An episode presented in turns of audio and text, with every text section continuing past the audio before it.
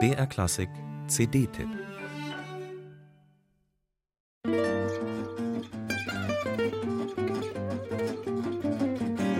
I said the man for me must have a castle, a man of means, he'd be a man of fame. And then I met a man who hadn't any, without a penny to his name.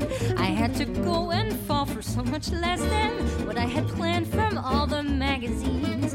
Should be good and sore. What am I happy for? I guess the man means more than the means.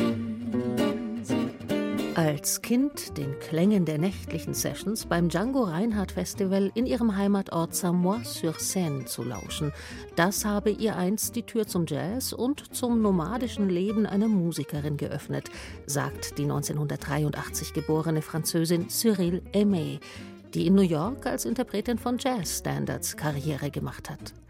Häufig basieren diese auf Musical-Hits aus den 30er bis 50er Jahren um einiges jünger aber sind die Songs der Broadway-Legende Stephen Sondheim, die die Sängerin auf ihrem neunten Album in herzerfrischenden Versionen jazzig interpretiert. Die eben gehörte Reminiszenz an ihren geliebten Gypsy Swing beim Stück So Many People aus dem 1997 uraufgeführten Musical Saturday Night ist dabei nur eine Variante einer erstaunlichen Stilvielfalt. We shall have the world come true. We shall have the world. I won't be afraid. With you, we shall have the world.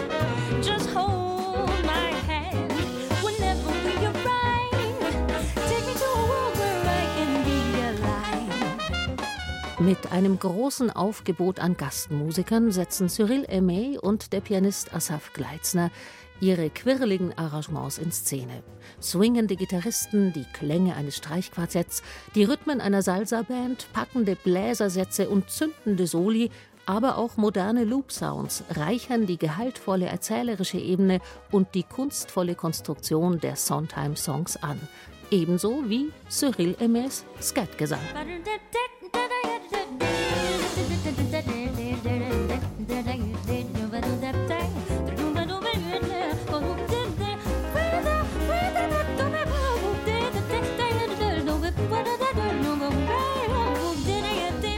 Mit viel Drive und Energie und dem mädchenhaften Charme ihrer nicht unbedingt großen, aber wunderbar beweglichen und intonationssicheren Stimme macht Cyril Aimé aus Stücken wie dem im Original eher elegischen und als Bitte formulierten Take Me to the World aus dem 1966 mit Anthony Perkins verfilmten Sondheim-Musical Evening Primrose ein Feuerwerk der Lebensfreude im New Orleans-Stil. So zupackend und groove betont geht sie an etliche von Sondheims psychologisch reflektierten Sehnsuchtssongs heran und deutet sie neu aus.